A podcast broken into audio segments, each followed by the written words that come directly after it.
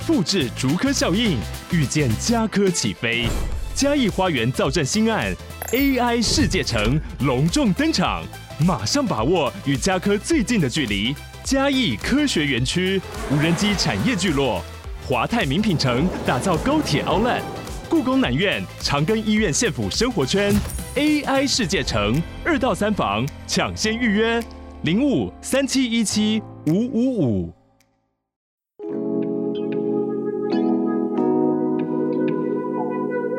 番组は声丰荣のスポンサーの提供でお送りします。这个节目呢是由声丰荣呢来赞助我们，耶、yeah!！谢谢，谢谢声丰荣。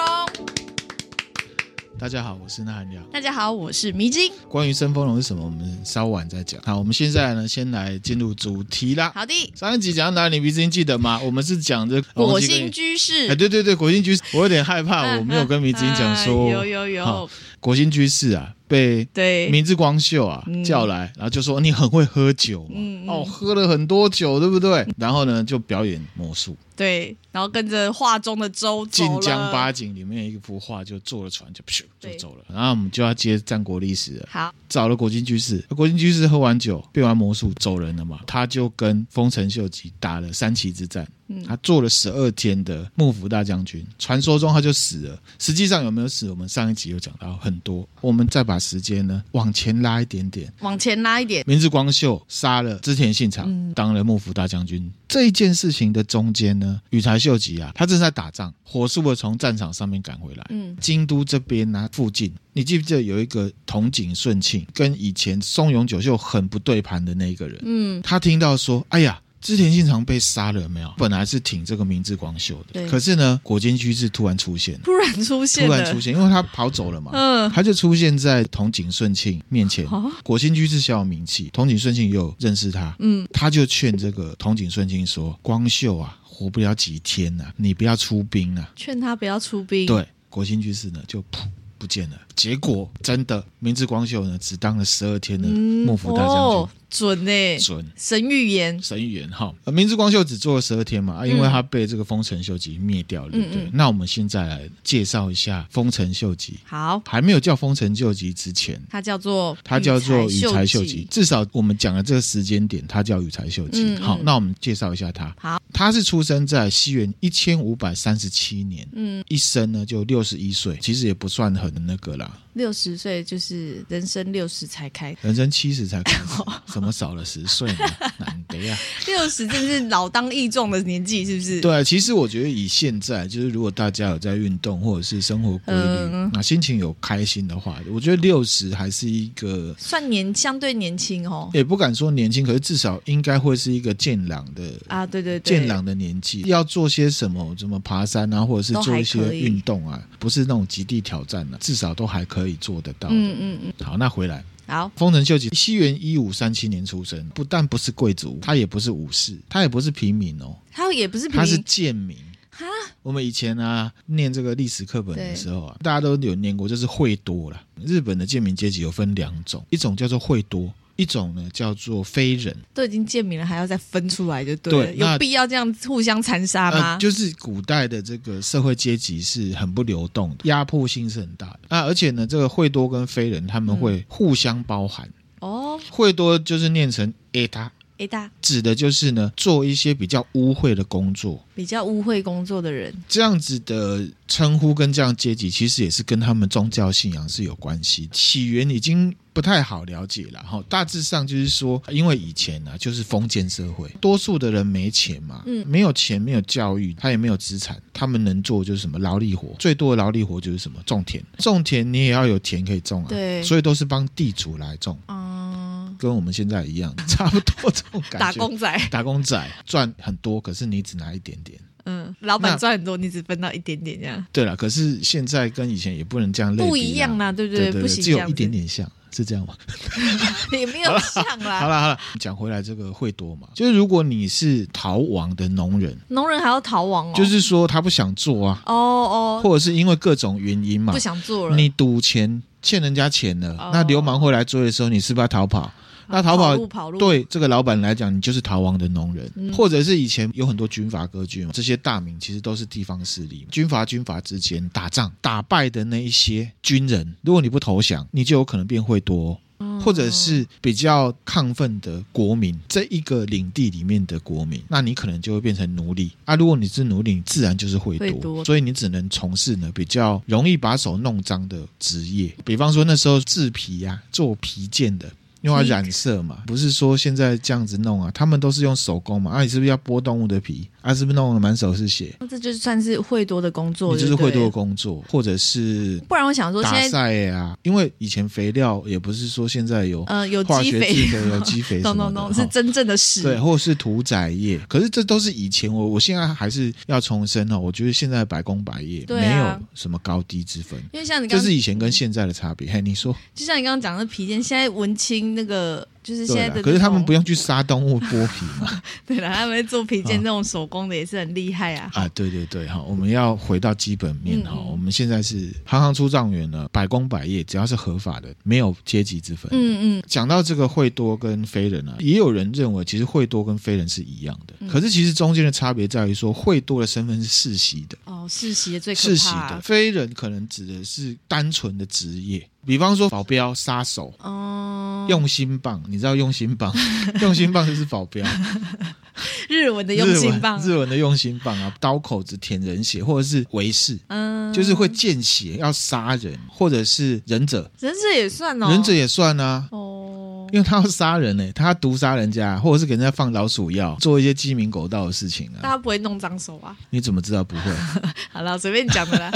就是刚讲了，古代的受教育机会很少，嗯，然后社会也很不多元嘛。嗯那如果没有受教育的话，以会多来讲，通常就是做选择不多的状况下选的工作嘛。那这个会多这种贱民体制是平安时代就有。嗯，经过了好几个幕府不一样的时代，到了江户时代，因为城市生活比较丰富了，反而呢，这样的制度不知不觉的更明显。更明显。都市生活嘛，平民之间也有商人啊，我赚钱，我开始可以看不起人。以前是以前是贵族才会看不起嘛，对啊，是因为被看不起，所以我就是把这个这股怨气，就是一层一层这样吃下来这就是你们当兵的学长学弟制的啊恶习、对坏习惯、啊恶性循环。不只是当兵啊，现在社会普遍都还有了。到了明治维新宣布废藩置县的时候，嗯，把你们这个大明啊、领地全部都是收归国有了。碎啦，所以那时候也一起呢废除贱民阶级，会多。嗯。可是 always 都是这样子，我之前也有讲过，政府废除，可是其实你要花很多的心力，比方说教育，对啦啊，嗯。经济的部分，人的互动的一些道德伦理，把这件事情成真，不然的话就会像当时一样废除，可是其实社会上都还是存在的。嗯，那比方说我们很久以前讲龙猫那真实案件，你记得吗？霞山事件，嗯。那个号称的凶手啊，石川一雄，他就是当时的养猪户的员工。嗯那那时候呢，不叫会多，叫做被差别部落。嗯啊，其实是一样的，只是名字不同嘛，哈。之所以说会多是世袭制，其实这中间有个因塞，就像我刚刚讲的，社会不多元，受教育的机会也很少，通常就是怎么样，爸爸会什么，嗯他就要儿子做什么，因为你选择不多啊，你也没有读书，这就是贫穷的本质啊。也不一定贫穷啦。其实有一些爸爸他很有钱，那他就觉得啊，子你就做这个就好，这个最好，你不要想别的。啊，我能教你的也只有这个啦。对是不是啊，有一些有钱人世袭的家庭也是这样，比如说爸爸是集团总裁，他是做我只举例，呃，制药的，他就要求他儿子，你只能做药相关的做药相关的，嗯差不多这种逻辑，哈这个可能也不见得是跟贫富有关系，嗯哦，是社会的一种概念。那以穷人来讲了，像惠多这种的，没钱没选择要糊口啊，你就只能继承上一代的技能。啊，上一代的爷爷爸爸可能都觉得这是技能，可是儿子不觉得啊，嗯嗯嗯，我懂我懂好。像我爸跟我弟也是，要强迫你弟做，但后来我弟没有做啦没。有做哈。曾经有一段时间是要哦带他一起做，哎，因为你可是因为你弟很厉害，他真的是如如不动啊，就是 可是我爸你爸怎么揍怎么刁他，他都反正就是拎背不来就是不来，而且他不是用那种抗议，就是跟他翻桌，是我也去，可是我就是表现的很差，然后你要骂我，你要电我，随便你，反正我是你儿子嘛，不可能杀得了我，就是摆烂这样子。你爸呢就说啊，算了，我帮你找别的工作，是不是这样？对吧？他们他们，可是我爸技能现在很缺工，好不好？啊，对了对了，是不是？我弟真的傻傻的。你弟现在也很好、现在也很好了。你爸也帮他找另外一个很棒的啊。好了，我现在都超羡慕的，好不好？好，OK，好，这个题外话哈，大概就是这样子哈。这个就是会多。嗯，那第二种叫非人，意义就是像字面上的意思，就不是人，主要是做处刑、刽子手、杀手、保镖，还有什么卖艺的演艺人员。哦，演艺人员也也算哦。演艺人员会让人家觉得，至少那时候的就是卖笑。让人家觉得你是，其实你是没有什么道德观。嗯，好，当然现在社会不一样了，不一样啦。还有什么乞丐？会多是世袭的，非人不一定。非人的后代是可以恢复平民的身份的。嗯，这很好想象。嗯，好，怎么说很好想象？比方说卖艺的人啊，如果你很红，你很正，赚钱，你就嫁给了上流社会的人，摇身一变，摇身一变啊，对不对？这个就是社会阶阶级的流动嘛。那或者是处刑的人，我举例，像历史上忍者也是贱民嘛，像服部半藏，嗯，他是忍者头目啊，嗯，地方势力或者是黑帮角头嘛。啊，你为政治服务啊，如果这个政治势力是起来的，那你自然而然，他后来确实也是晋升武士阶级了，嗯。跟对人。大概是这样子的，嗯、就是社会阶级的流动嘛，哈，或者是有一种叫什么，刽子手杀完人，执行死刑之后，你要打扫这个刑场，嗯，好，然后负责对收尸的那个也算是非人，收尸的人他还被赋予做什么工作？就是比如说都市里面发生了传染病的时候，政府就会希望这些收尸的人负责去照顾哦生病的人，对，传染就传染到他们身上就好了。啊啊，对，社会是。很残酷，这没办法。嗯嗯嗯，对。那像这种埋葬尸体的这种人，他们的职业名就叫犬神人。犬神人哦。对，然后还有一种是念经的 Kiliam King 呢，叫做唱文师。嗯，譬如说送葬啊、抬棺材的，叫做八赖童子。八赖童子，对，他也是非人啊。还有河原者，河原者就是屠夫啦。当时是受到社会歧视的，好，而且啊，其实你说以前就废除了嘛，一直到日本的近代，这种歧视是一直都在的哦，一直到工商社会之后哦，比方说刚刚讲一八七一年的时候就已经废除了，对不对？可是他们在户口的资料上面还会登记，那那这样就没有。对，然后登记这些人要去找工作的时候，就像我们面试有没有啊？就会写在上面。他们是以地址来分的，就不是说今天那含量就是一个非人，是说非人是住在哪一区的。嗯嗯，这个是生活聚落嘛，差不多阶级的人会住在同一区。那时候是这样，后来近代到甚至现代的日本，找工作面试也就会看到说啊，你是住哪一区的，就会有歧视出现。一九六零年代啊，日本他们经济也起来了，迈向已开发国家，然后他们有一个团体，或者是好多个团体，他们致力于改善这个部落民的待遇，提出很多的措施来呼吁，目的就是要消除这个歧视。可是其实这个歧视一直到现在都还在。比方说，日本有个组织叫做部落解放同盟，现在都还在做这些消除歧视的意识形态。部落解放同盟啊，在一九七零年代中期发现了。一本长达呢三百多页，用手写的部落名呢，他们住的地方的名单。握有这个名单的人，透过呢卖的方式卖给谁，你知道吗？谁？公司，他就可以查核。嗯，你是部落名，你来面试，你就通常不会上，嗯、而且有确切的名字，这样子，这很可怕的。对啊。那甚至后来，二零零九年也发生一件事情，就是你知道 Google。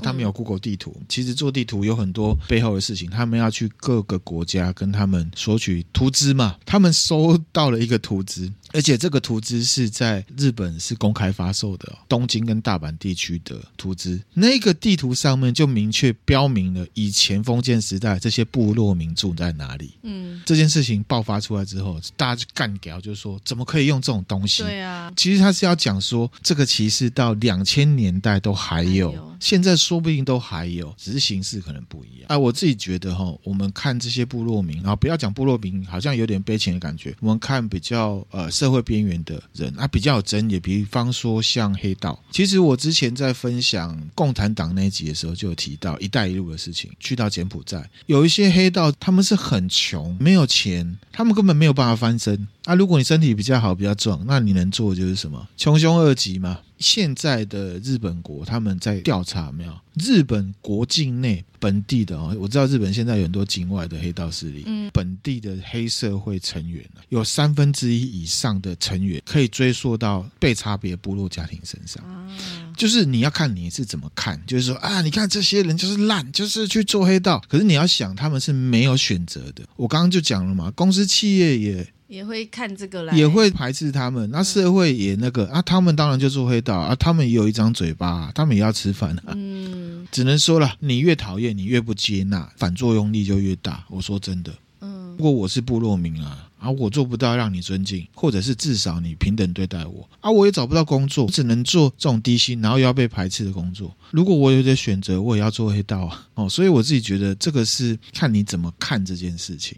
讲到这边，其实是要提到说什么，我们不要歧视，真的不要歧视。我们事情回到基本面，对啊，大家都是人嘛。好，那就回来丰臣秀吉了。好，好，他是会多。本姓呢，木下。木下，Kinoshita，不是那个花花那个木下，不是木下哈，那个是捷克人哈，他是日本人哈。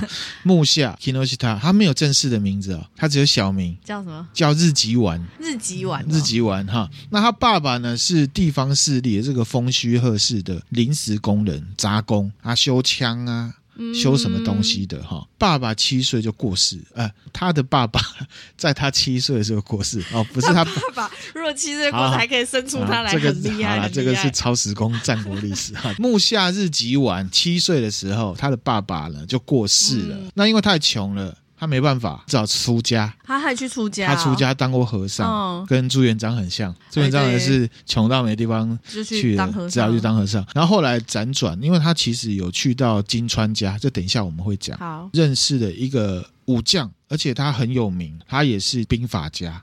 他叫做呢松下之纲。后来因为一些因素啦，这个松下之纲呢进到织田家来工作。这个松下之纲本来是金川义元的家臣。那为什么会到织田家这边来当武士呢？我们这边来补足一下，嗯，好，稍早没有讲的哈。金川义元啊，他家世非常的了不起，他是织田信长还没有爆红的时候，他还没有变成天王级的人物的时候呢，这个金川议员就是世挺时代非常有权力的大名，嗯，而且他的家世背景也是哈，除了大拇指还是大拇指的那种，大大大拇指，对，他是平安时代的源氏家族的，嗯，源氏的哦，很厉害，对不对？名门正派，在当时也是跟武田很亲近的。换言之啊，之前信长还没有变成短部的近景，还没有跟武田信玄啊对干之前啊，更近、更强大的超级大号敌人就是金川议员。哦，是敌人。对，我们先把很叱咤风云的织田信长先放下，他那时候还是这个、嗯、小咖，还是小咖的时候。嗯、我之前有提到德川家康有没有？嗯、都是挺织田家的。嗯、那在那之前呢，德川家康他是。帮金川议员在工作的，嗯，而且他是金川议员呢培植的，嗯，好，哇塞，这些都是反骨的耶，起尿气嘎爆的的感觉耶。德川家康嘛，常常在讲，对，其实他远近呢松平，松平。本来叫呢松平元康，嗯，元呢就是取自于他的老板金川议员的元字。嗯，好，后来呢，是因为信长跟金川议员打了一个统辖间之战，这个战争就是信长可以一炮而红，就像是五月天的第一张专辑一样。今川议员打输了，灭亡之后，松平家就独立了，他就舍掉了元康这个名字，改名也改姓，好，才改叫德川家康的。嗯、后来才挺这个织田信长。后来的历史，战国风云怎样怎样才开始的。嗯、那统辖间之战就是金川义元，嗯，他在中日本非常的大位，他呢。跟同时是战国初期两家很大家的家族武田家跟北条家来同盟了，他们三个超强的势力同盟，所以超超大势力，超超大势力，所以金川义元他就要准备入侵尾张国，嗯，就是现在的爱知县。那你要知道尾张国是谁的根据地，你知道吗？就是织田信长。哦，哦，事实上金川义元这个仗打得很顺利，下面的将啊就很轻易的拿下了原本属于织田信长尾张这边的。势力，因为啊，金川议员的军容浩大，打得又很顺利，所以他有一点点轻敌的。嗯，在西元呢一千五百六十九年的五月的时候，这金川议员本来预计就是要进攻这个青州城。青州城不是青州小菜那青州哈，织田信长原本的根据地本城就在青州城。嗯本来要进攻嘛，可是他觉得因为捷报很多，他有点松掉，所以呢，他就驻扎在现在爱知县名古屋。哦，名古屋哎，那时候叫统辖间。嗯，好，在那边大家呢喝酒庆祝，老板跟军队一起这样，大家在那边喝酒。他那时候就觉得说，织田信长啊，你第一没有援军，第二个你实力也没有我强。你一定呢是躲在你的本城呐、啊，青州城里面等死，嗯嗯，这样子。嗯、没想到其实织田信长已经偷偷的出阵了，嗯，夜袭铜匣间。据说开打的时候，金川议员还在醉酒，骑马从马上面跌下来，哇！结果论奇袭成功，金川家灭亡。哦，织田信长后来才开始前几集讲了，变成战国风云儿。嗯，哎、欸，我觉得这样听起来很像是金川议员自己双手、欸。我觉得这种事情哈、哦，天时地利人和，然后自己又太太那个。那织田信长他也是勇敢的啊，对啦，他兵是比较少的，啊嗯，他用奇袭的方式哈，也是赌一把啦。对，那就回来了哈。刚刚提到这个统一中日本之后嘛，包含这原本金川议员下面的一些人，德川家康啊，还有刚刚讲的那个松下之刚啊，他原本都是服务金川家的。好，那因为织田信长赢，所以他就收拢这些人，嗯，所以才进到这个织田家。松下之刚跟木下日吉丸啊，有点像是师生间好好友的感觉，我觉得这个松下也是蛮 nice 的啦，因为他本身是武士，他却愿意教日吉丸，因为日吉丸是贱民哎，教他认识字。这个松下志刚他本身呢是枪术大师，懂一些武术兵法大师，这时候就教木下日吉玩一些东西，然后介绍呢他进织田家工作。我觉得贵人，这是他是贵人人生的贵人。可是我要讲哈、哦，有贵人，木下日吉玩他也有学，对啦，他有努力，他有努力哈，进到了大公司织田家嘛，职称是小者，小者。小者很小的小忍者的者，小者是干嘛？就是仆人，啊、他不是做重要的，他不是做跟政治有关的东西哈、嗯嗯。要进到大公司，贴身服侍织田信长，所以呢，就要有个正式一点的名字，就改名叫木下藤吉郎。哦，又改叫木下藤藤吉郎。他是十七岁的时候成为了织田家的仆人，就小泽。嗯、他是直接呢跟织田信长在互动的。他的身份不是武士，甚至他比竹青，就是你知道二兵还要低下，就是小者。小者里面还有分，他的职务是草履曲。是什么？我们看电视不会呛人家说你哦，你连帮我提鞋子都还不够资格啦。所以他是提鞋子的，是不是？木下藤吉郎就是帮织田信长提鞋子的。嗯啊，你不要看这很低下哦，他是低下出身的，他很能很实际的去想这件事情。这个提鞋工作认真做，也是可以做出差别化的服务哦。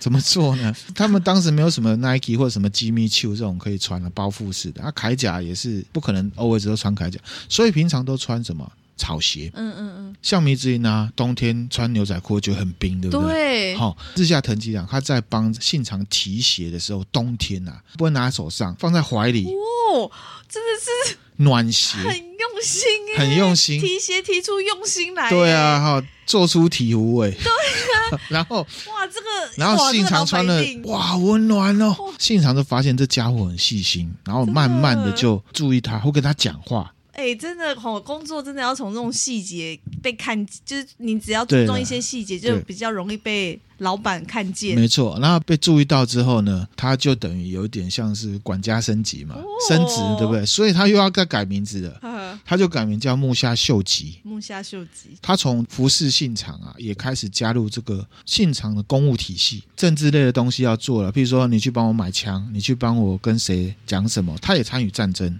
当然，他的时间也是因为信长势力起来了，有一点点像是鸡犬升天，慢慢爬，随着身份啊、名声地位提升，没有，他就用他的学长的一个名字来来取名，叫做羽柴秀吉，好、嗯，就是呢丹羽长秀跟柴田胜家这样。而且他真的也是参与战争哈，比方说之前讲到包围网的时候，信长被他自己的妹夫前井长政背叛的时候，有没有羽柴秀吉就率兵啊对抗前井长政，就是我们看电影里面，你快走，不要管我，就是去挡那个，就是帮他断后的，他一直都是在做这种，哎，卖命哎，卖命真的是卖命啊，很取这个心肠一定对他非常的信任，因为他是贱民，所以他觉得他一条命哈死了也没关系，就是放手一搏啦，放手一搏，所以他的 range 都很大，有点像刘邦嘛。嗯，有没有那种感觉？后来就真的被重用了。果然呐，那年代还是要这样子拼出来。其实每个年代都一样啊，可是现在不晓得，这大家思思考，我就不多说了。而且江秀吉，我觉得我们讨论古代的时代比较开心，你会觉得？对 对对，对啊，是啊，就看以前事情可以比较轻松啊。好啦，清酒拿来开了，好不好？然后没有，我要讲说秀吉这样做，其实他也是福大命大，因为他这样断后，其实他只要哪一次就没了。之前有跟大家分享过哈，这个人物传记或者是历史，我们要看，我们不要去看人，我们是要看结构。你不要说羽柴秀吉这样子哦，好值得去学，我就学他，这个没有用。对啊，搞不好有人听到就想说，好，那以后公司有什么黑锅，我我都来背。或者是呢，我就是帮老板提鞋这样子，然后把它放在外套里面，腋下笑哎。然后你就会被取名字叫做“腋下藤吉郎”，是这样吗？胡说八道，胡说八道。好，他们回来。他就这样子起来了，变成一号人物了。我们就直接跳到这个本能寺之变，嗯、信长就死了嘛。那我们上集有提到这个羽柴秀吉的阴谋说嘛，以结果论他是获利最大，怎么可能他有很很远的地方打仗？对耶，对对对，然后还赶回来，对不对？哎，你知道他那时候行军五天哦，嗯，走了两百公里，他从冈山县的冈山市走了两百公里，而且不是他自己哦，是他的军队火速赶回京都。嗯，就有人觉得啊，这个可能是秀吉干的。哎，好啊，你说，如果 我觉得如果真的是秀吉干的，你这样讲我就觉得好阴谋论呢，就觉得他从十七岁提携的时候，可能就在策划这件事情。哎，有很多的综合因素嘛。他有看到有人很恨这个织田信长，就是明智光秀啊，嗯、因为明智光秀的家人被杀了哦，明智觉得比较有可能是这个嘛，对不对？嗯，所以呢，他就去鼓动他嘛。嗯，所以呢，有人在问我说，本能是之变怎么样？我自己是觉得哈，很多人都是顺势而为。对啦，对啦，有可能就是反正看现在的状况怎么样，那机动滚动式调整。对啊，那我也是补充啊，我那时候在 DC 也跟大家补充，因为后来大家在 DC 里面跟我讨论这件事情，嗯、我讲其实本能是之变啊发生的时候啊，织田信长的长子他是在本能寺附近，他在集结他的军队，他是有军队的，可是发生这件事情的时候，他没有马上冲上去哦。他没有马上冲上去救他老爹哦，你觉得为什么？他是长子，对，好，好多阴谋论。那总之就是这样子哈。那这边要讲另外一个说法了哈。这个一般的说法是说哦，信长死了之后。羽柴秀吉在高松城，就是冈山县冈山市，跟毛利家在打。嗯因为一些关系，他就拦截到明治光秀写给毛利家的信，里面的内容就是说信长已经死掉了，所以他草草结束这个战争，他赶快回去。嗯嗯，好，回到这个京都之后，他就做大，他的号召是什么？为信长公报仇啊！就笼络了这个各地啊，信长的原本的。部署势力，然后就跟明智光秀在三崎打仗，光秀败阵逃亡被杀啊！当然上一集我们讲到他可能没死啦。三崎之战打完之后啊。秀吉就做大了，嗯，好，那你要想哦，虽然是这样子，号称正统，因为他是帮信长报仇，报仇，对，他好像是信长的接班人，嗯嗯对不对？可是其实之前信长啊，在京都啊，还是有很多家族血统的人啊，那所以呢，原本全部都属于信长的这个政治势力有没有？就分裂，分成羽柴派，就是羽柴秀吉；柴田派，就是柴田胜家；然后还有织田信雄派，织田信雄是织田信长的二儿子，呃、大儿子我刚刚讲就是信忠，本人。是之变的时候，他没有去救，可是他也被灭了。那还有织田信孝，其实他是比长男大，可是他是庶子，往外面生，外面生的啊，就分这四派这样子哈。嗯嗯好啊，那你想啊，这么大一块势力，内部派系会斗，一定会、啊，外面也有人要来抢，是对不对？一定是要先安内再攘外。嗯，那这件事情蒋中正就做错了嘛，对不对？对对吗？对 好，所以呢，干嘛干嘛？啊，讲到讲中更早之前的这个羽柴秀吉，他做对了，他先内斗完，他先把里面整好。一五八二年六月，织田家的臣子们聚集在这个青州城来吃青州小菜嘛？嗯、不是，边吃边聊。他们开了一个会，叫做青州会议。会议主题呢是什么呢？就是要看谁来当老大啊，继承者是谁？然后还有呢，嗯、下面这些领地要怎么分？嗯嗯，就是分财产就对了啦。那通常都是有钱人才会有的这种苦恼。柴田胜家他是永立谁，你知道吗？庶子啊，织田信孝，嗯嗯，这样子。羽柴秀吉他比较聪明，他永立呢信长的长男，就是之前本能寺之变被打死织田信忠的儿子。他的儿子啊，长男的小孩是不是协同最纯正？哇塞，哈，这个小孩呢叫做织田信秀。嗯，其他的派呢斗一斗就斗输了，就只剩下羽柴派跟柴田派。嗯。财田胜家。嗯、这时候有一个重臣很重要，丹羽长秀啊，他挺谁？他挺羽柴秀吉。结论来讲，青州会议的结论是什么？织田信孝就是庶子担任织田信秀，也就是羽柴秀吉挺的这一个，等于是织田信长的孙子，孙子来做呢后见人。什么叫后见人？其实之前我们讲这个幕府的幕末历史就讲到，织田信秀你是继承者没有错，可是因为你还小，嗯，所以呢，信孝呢就当你的监督者、监护人的监护人啊，所以暂时权力在你身上，可是真正的权利是在小孩身上，孙子身上，对，孙子身上就是后见者这样子。嗯嗯，这时候呢，柴田胜家不服。就跟呢呃羽柴秀吉打仗，织田家的家臣开始打起来，内战，秀怕对秀怕。那一年后呢，打了一个呢建越之战，柴田胜家呢战败，嗯，自杀啊。羽柴秀吉呢才完全掌握了呢织田信长的江山。嗯、羽柴秀吉呢他已经统一了嘛，他就在呢十三本院寺的原址啊建造了一个我们去大阪一定会去的地方。就是大阪城，被当时称为战国无双之城。嗯，哦，我没有去过，哈、哦，怎么样？觉得很酷吗？有啊，我们还爬上去，还爬上去，哈、哦。他这时候其实就算是功成名就了，哈、哦，陆续都在往统一日本的路来迈进了。嗯，他有想过要当征夷大将军，对。可是呢，他本来就不是武士，他连平民都不是。那正义大将军他要有一个什么，你知道吗？他要有这个源氏姓，还有这种奇怪的规定。他远亲也可以，你就是要有。可是因为他本身就是贱民嘛，哈、嗯。如果你不是远亲，你就是要什么？太太。天皇赐给他。哦，天皇哦。天皇可以赐，也可以是，反正就传下来的。你知道传下来这个秀吉的祖先就从来没有这样的事情。他没办法，他就去找上了足利义昭。哦，我们第一集有讲到足利义昭是他的什么御家众嘛，就是他的贴身秘书嘛。为什么要找他当贴身秘书？你知道吗？因为他以前是幕府大将军诶，他希望呢足利义义昭呢指定台秀吉当他的继承人，这样他就有源氏姓了。哦啊，可是啊。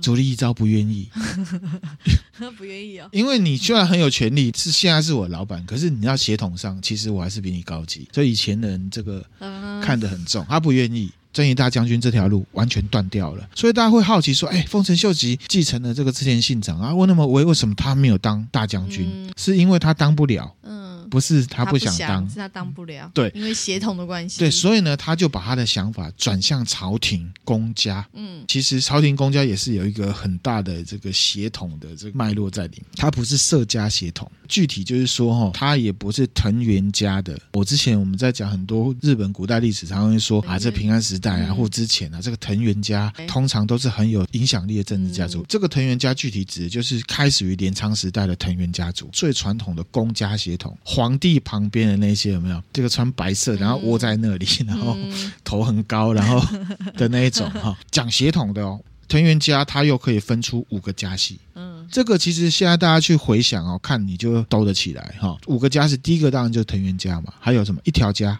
一条二条家、九条家，好，这样子是打麻将的，是不是？哈，还有一个叫阴司家。鹰司家，老鹰的鹰，然后公司的司，英司家，这个传统一直传到幕末都还是有。其实现在日本政坛也都还有一点点这样子的血脉在里面。如果姓这些一条、二条、九条英司的话，他们都是古老的藤原家。对对对，没错没错哈。他就是去找了那时候公家的人。找了藤原家的，让这个藤原家的收他当继承人。他原本叫羽柴秀吉，对不对？他就改名叫做藤原秀吉，就改藤原秀吉。透过他的势力，把公家的最高职位，相当于宰相，嗯、或者是现在的日本首相，嗯嗯，担任了什么官白？哦，他就因为他做不了大将军，幕府大将军，退而求其次找官白，公家最高的这样子。嗯、这时候呢，他就叫做藤原秀吉。西元呢？一千五百八十六年的时候，藤原秀吉呢，四十九岁，权倾一时。他认为国内最大的潜在势力呢，就是德川家康。德川家康那一年呢，四十三岁。嗯，那他就用通婚还有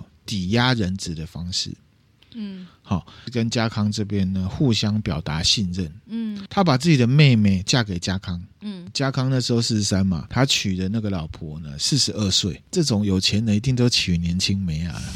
因为他们只差一岁，就只差一岁，他应该觉得不能像别人一样娶个二十几岁。对，同时呢，藤原秀吉啊，他也把他的妈妈哦，嗯，因老部哦送去家康那边当人质，嗯，势力平衡。同年呢，家康就同意臣服在藤原秀吉之下。嗯，然后他就成为了丰臣秀吉。他在主政的时候啊，我们之前有介绍过，大佬是家臣里面最大，对不对？德川家康他就担任了丰臣的政府里面呢五大佬里面的第一个大佬，嗯，最大的就对了。就会回到我们之前介绍这个仁王一的时候，有没有？威廉亚当斯电玩里面，他就是海难飘到日本来，有没有？他第一个遇到的是谁？你知道吗？服部半藏，嗯，嗯啊，服部半藏呢，就是德川家康的下属。那时候德川家康是丰臣政权下面的五大臣的最大的这样子。嗯嗯、同年九月的时候啊，天皇啊赐姓丰臣。改叫最后呢，改叫呢丰臣秀吉这样子，改好多名字，然后甚至兼任这个太政大臣，没有任何的平民担任过，所以他就有一个称号叫做天下人。那时候，明子英听到这天下人，觉得哇，这很棒，很励志。对啊，啊，就是这样子。到这边呢，功成名就了，对不对？可是呢，到了中年以后啊的秀吉啊，嗯，就是普遍的被历史学家认为呢，判断力变差。蛮荒淫的，嗯，我觉得可能是他出身贱民，然后这样飞上天际，有点被权力冲昏头了，就变得有点狂啊，应该是说很狂。我觉得是不是你知道，年从年轻一直努力努力努力，然后好不容易得到什么，他就开始想要犒赏自己。就人是会变的啦，嗯、我觉得人是会变的，然后只能这样讲哈，变得很狂啊。有几件事情当成例子，第一件事情呢，就是他出兵亚洲。亚洲哦，丰臣秀吉啊，算是有执行织田信长的愿望，出兵亚洲。他呢，首先先派使者去到朝鲜王朝，那时候已经是李氏朝鲜了，嗯、去到琉球，琉球也去了，然后去到菲律宾，当时叫吕宋啦，嗯，然后还有高山国，台湾的大肚王国，嗯，暹罗就是我们之前有介绍过这个泰国鬼代表嘛，阿瑜陀耶王朝，去到越南，然后去到很多，哇，好多、哦，他也去到印度，哇，跟他们说什么，你知道吗？我要同意你们，不是，他说你们呢要向日本称臣，嗯、然后呢协助我日本呢攻打明朝。嗯哦，可是因为那时候国际外交的观念哦，大家还不是很了解，就觉得哦管好我自己的就好了，嗯、所以没有人有回应。没人鸟他。对，所以呢，西元一五九二年，他直接出兵啊，朝鲜。地理近，日朝其实在之前元朝更早就已经结仇了。丰臣、嗯、秀吉先从朝鲜下手，当时朝鲜的政府是李氏朝鲜嘛，嗯、那他们是拜中国这边明朝为宗主国。丰臣秀吉派出了二十万日军侵略朝鲜，日本这边历史书啊称为涌入之役。嗯，韩国那边呢史称什么？人臣倭乱。哦，倭乱。倭寇嘛啊，嗯、我们之前就有讲到倭寇有分前倭跟后倭，对。这个算中倭啦，嗯。哦、这个算中倭。中倭对，攻了朝鲜之后呢，汉城马上就被攻破了，攻破了，被攻破。那李氏朝鲜的这个宣帝啊，他跑去向明神宗，中国的明神宗求救。当时呢，丰臣秀吉真的很狂哦。后面二战的时候，这个日本帝国有没有？我真心觉得，就从那个这样子基因下来就是这样子哈。丰臣秀吉狂什么？他计划呢？我打了汉城之后，我要直接攻北京。嗯，他甚至呢找他的外甥丰臣秀次呢，已经先计划好，还没打，他就说哈，丰臣秀次啊，攻陷北京之后，你就来当这个大唐国，就是中国的官白。嗯嗯，中国就给你管。那他的养子叫做呢羽柴呢秀秋。我这个计划如果成功之后，我这日本官白就给你，嗯，那我自己就往上拱，我就是宇宙总司令，嗯，这种感觉。其实那时候明朝确实是比较强的啦，败了辽东总兵李如松。嗯，然后还有朝鲜的名将，这个我们之后韩国历史如果还要再继续讲下去，一定会提到，就是李舜臣，嗯，非常有名哦。现在中国人非常喜欢李舜臣，为什么？因为他有一种阿 Q 精神，因为李舜臣击退日军了，把丰臣秀吉的军队呢打得落花流水，嗯，好，所以李舜臣那时候就红了，这样子。那这就是第一件事情，有没有觉得他很狂？很狂啊！就是军国主义啊，二战的事情啊，就开始想要侵略别人。对啊，就想要侵略别人啊。好，那第二件很狂的事情呢是什么？因为那时候很流行这个茶道，嗯，你知道高层之间叫他茶道哈，有一个很有名的茶道宗师啊，叫做千利休。嗯，丰臣秀吉很狂，他直接要千利休呢自尽。为什么？有一些原因，我现在来讲。我们先来介绍这个千利休，他呢就是那个时代很有名的茶道宗师，他被称为日本的茶圣。那他原本呢就是织田信长的茶头，嗯，茶头就是我们这个老板要办茶会有没有？他就是要来组织。嗯，然后他下面很多下线，嗯他有很厉害的茶具，大家就会看他这个茶怎么弄。哦，这个抹茶粉刷两下半哦。就是怎样怎样，就是有一个它的这个意义在里面。嗯、那甚至他原本是足利幕府的家里面的茶道大师，后来因为足利幕府没了，织田就是反正到处乱打嘛，那他就跑到借势。好，记得借势嘛？哈，他去那边呢，继续茶道，然后他也卖茶具。那因为借市呢，很多有钱人在那里，所以呢，他也赚到很多钱，而且他政商关系很好。嗯，所以呢，你看这些政治人物找茶头，并不只是只有茶而已，是为了政商关系。理解。在秀吉掌政的时候呢，也是一样找他来当茶头。嗯，丰臣秀吉功成名就之后，开始狂啊，开始看人无啊，嗯，就命令他自杀，让丰臣秀吉在政坛上面的声望下跌非常多，大家都觉得说，你是不是真的变成猴子了？对啊，原因也是众说纷纭。嗯，一言以蔽之，千利休让秀吉觉得你是不是比我了不起？你是不是控挖不啦？这种真的很烦呢、欸。可是我自己觉得，秀吉这种出身的人，他有可能会有一些隐性的自卑感在里面。嗯，可以想象。好，原因众多纷纭呐。总之就是千利休他触怒了秀吉。那有一种说法是说，可是我自己觉得这个也是秀吉事后找原因啊。那时候啊，有一个庙改建的时候，二楼上面呢有一个神像，可是呢，千利休他把这个神像雕成自己的样子。哦，然后呢，还要丰臣秀吉跟天皇从下面通过。哦，是后来秀吉才知道有这件事情，他就觉得你是不是控挖不啦？嗯，也有人说到细节，就是说其实那时候秀吉他只是命令你千利休呢，直居，你把自己冰在冰箱里面，你不要出现在我面前。对他来讲，就是失去很多的意思嘛，并没有判他死刑。嗯，可是呢，千利休他身为文人啊，有一点点倔强。在判这样子的事情之后，丰臣秀吉是要求千利休呢解释你为什么要这样。那我希望你跟我道歉就好了，嗯，你示弱就行了。可是呢，千利休不解释，嗯，他也不谢罪，触怒了秀吉，所以呢，他就命令了千利休呢。切腹，嗯，然后还有很多原因呢、啊，后世哦把它补上很多原因这样子。那还有一个我自己觉得是可以讲，就是说，因为千利休他是文人，而且他在日本社会的人望太高，那很多武士啊大名都会来问他茶道或者是谈论呢政治上的事情，所以秀吉会嫉妒他。我觉得这是很主要原因啦，倒不是说具体怎么样怎么样。应该就是反正秀吉就忌惮他啦。对，没错哈。二零二零年日本有一部电影叫做《一代茶圣千利休》，就是在讲千利休的一生。哦，有他的电影哦。他是改编自一部小说叫《利休之死》，就是他为什么要切腹的这件事情，然后去带他一生。那好不好看？我看了口碑是见仁见智啦。可是他有入围蛮多奖的，但我觉得他找这个四川海老丈来演千利休是非常适合的。你知道为什么吗？因为四川海老藏他本身是歌舞伎世家出身的，他除了是演员之外，他本身也是艺术家。千利休其实他也算是艺术家。再来是什么呢？四川海老藏很花，这大家知道，而且他其实也蛮帅，女生有一些都喜欢他这一型的。这个千利休啊，他还没有出家之前，他也是非常非常有名的花花公子哦，所以很合啦。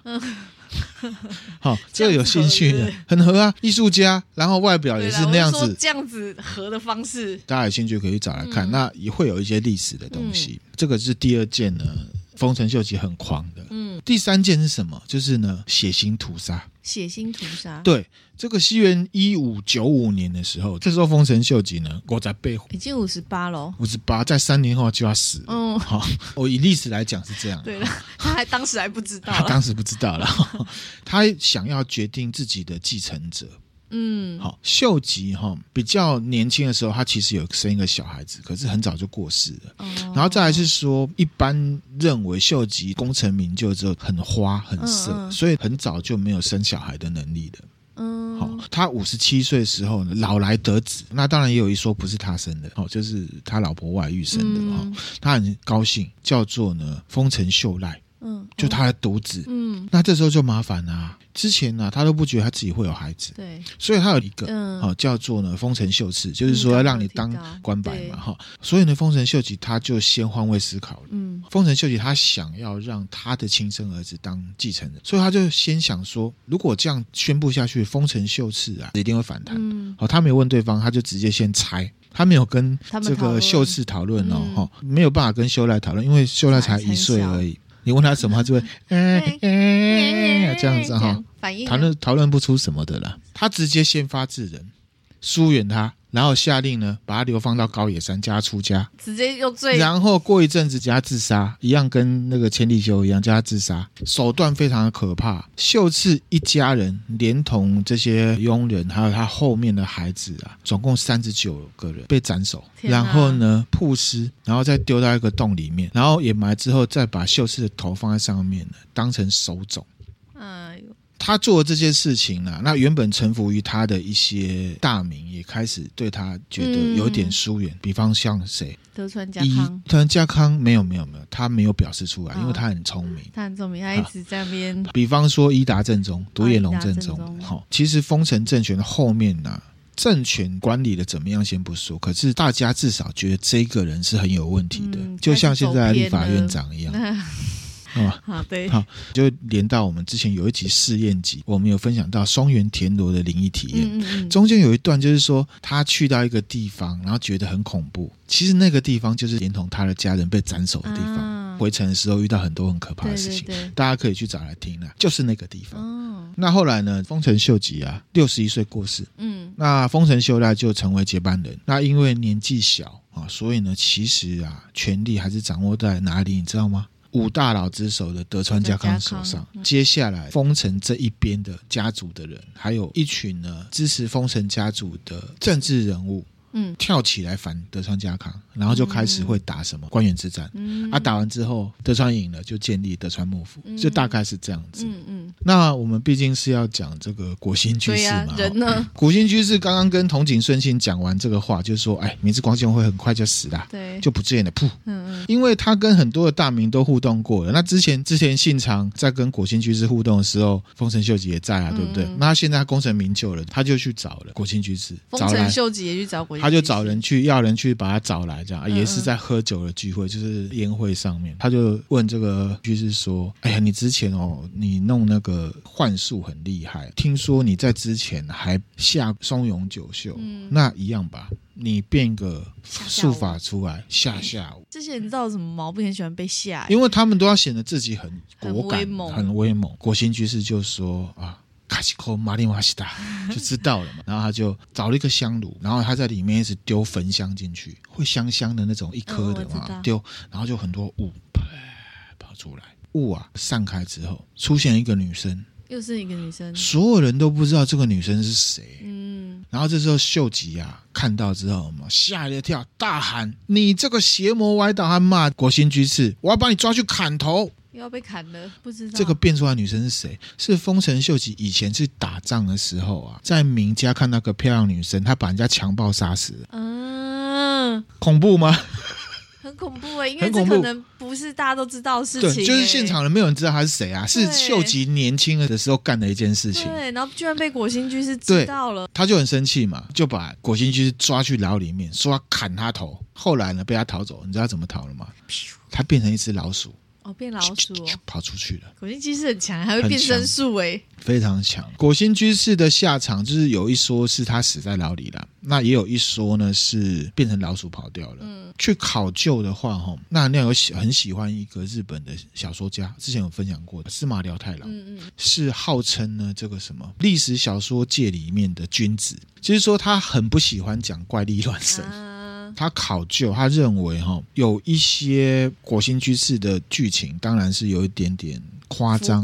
可是他认为果心居士真实存在，然后他认为啊，果心居士他是异教徒，印度教的僧侣。嗯，他会一些幻术。嗯，那我刚刚讲到，其实丰臣后来就死掉了，他是病死的。打了关原之战之后，德川家康掌权嘛，哈、嗯。其实德川家康也有跟国心居士有互动过，哈、嗯。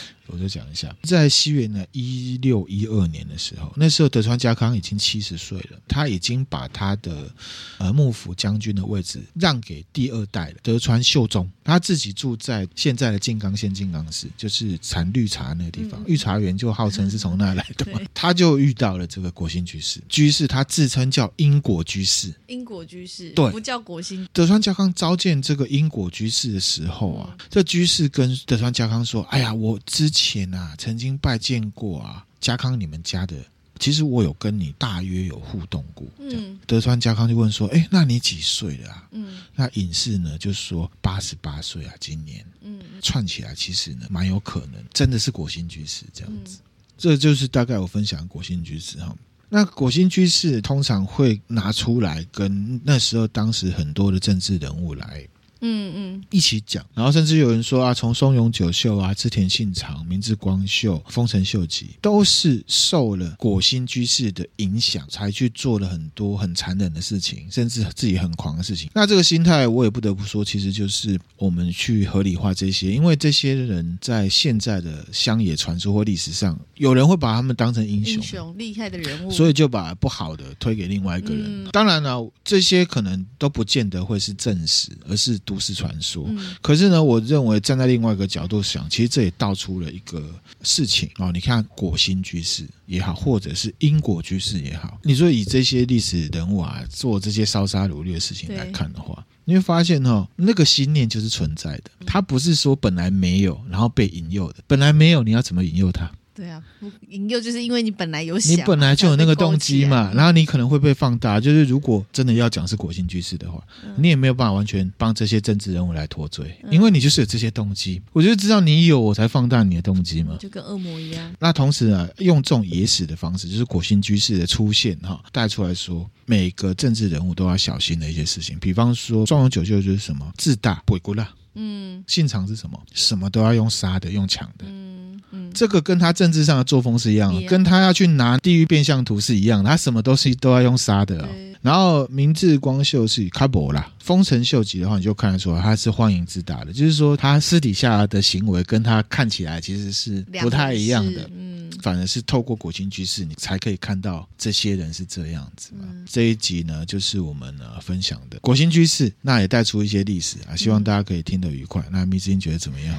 我觉得果心居是，你刚刚讲说大家都把那些不好的事情推给果心居士，可是从刚刚分享的果心居士跟那些人互动的过程，对，其实果心居士都是按照对方的要求去做的。可是历史上就会有人说啊，你可能透过了某一些方式是魅惑他、影响他了什么？不就是你叫我做的，我就做出来啊？你叫我吓你，我就吓你啊！你被吓到，怪我，怪我你。那个吓的那个部分，只是在故事结构上去证明说果心居士是有这个能力的。然后后来就会去联想说啊，你看这些人跟他互动之后，都变小小啊，或者是变很残忍什么的，嗯、这种感觉。我自己听是觉得没有。果心居士啊，一做做三集，我自己是有点下课了。然后我希望大家可以听得愉快。嗯、然后我我知道有听友说，他觉得这个知识量很大。嗯，我反正是抱着那种轻松的方式在分享这件事情，希望大家可以有所得啦。我觉得像这样的日本战国主题啊，日本的习俗啊，他们都做些什么事情，他们的看法是。什么可以坐下来？如果你也懂历史，我也懂历史，然后呢，开一个清酒，温温的也好，冰冰的也好，然后大家来喝，然后来讨论这件事情，边聊边，其实是很轻松惬意的，是蛮好的哈。嗯、这边呢，我们就来介绍一个，你知道前一阵子啊，刚刚我们一开始讲生丰荣啊，嗯、他们是做酒的进口的公司，他们呢就推荐了我一瓶呢很棒的日本酒，叫做卡库皮，卡库皮哈，它是纯米吟酿的。嗯，不知道大家对个日本酒的认识是怎么样？日本酒它是一个统称。对，原则上它就是一种用日本传统功法，嗯，用米为原料来做的酒。原则上它是酿造酒、居番哈、清酒、烧酒、干酒、浊酒，全部呢都是日本酒。嗯，日本酒的历史源远流长，甚至日本人直接称日本酒，他就会是讲什么 sake 或者是 sake，嗯，不然有的人会以为那是一种鱼，对不对？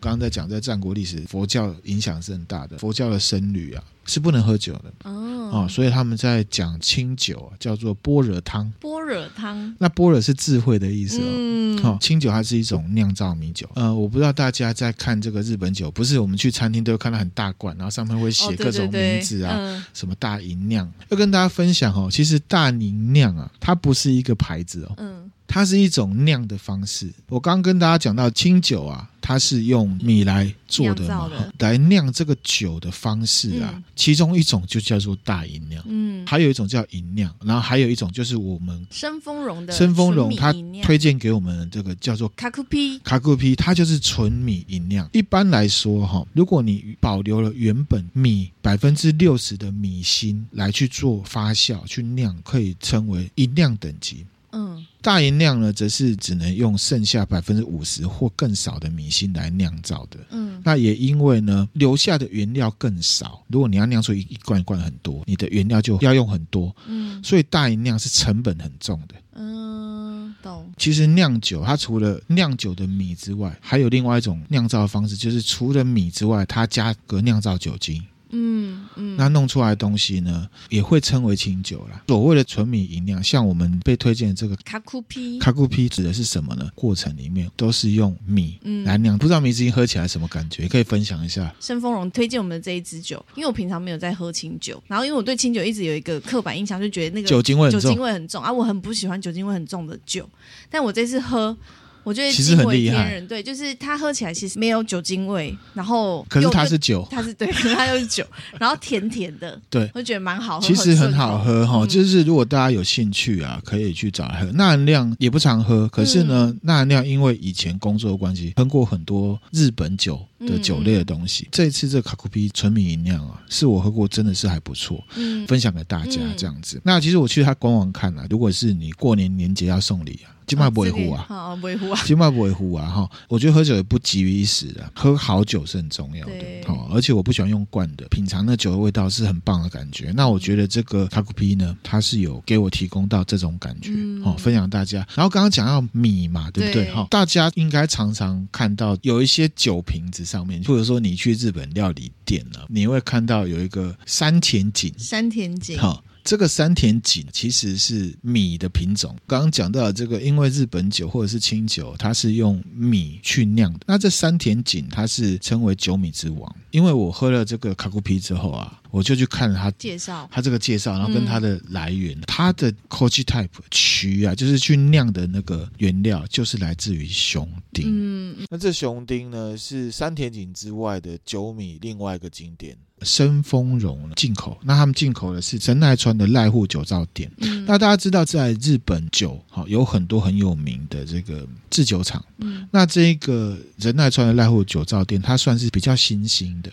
嗯，可是他的功法呢是不马虎的。嗯，甚至呢，他这个酒厂在二零一九、二零二零年连续在法国的 Cooler Master 酒的评鉴评鉴比赛里面呢，他在里面获得了九个奖哦，是蛮厉害的哈。所以。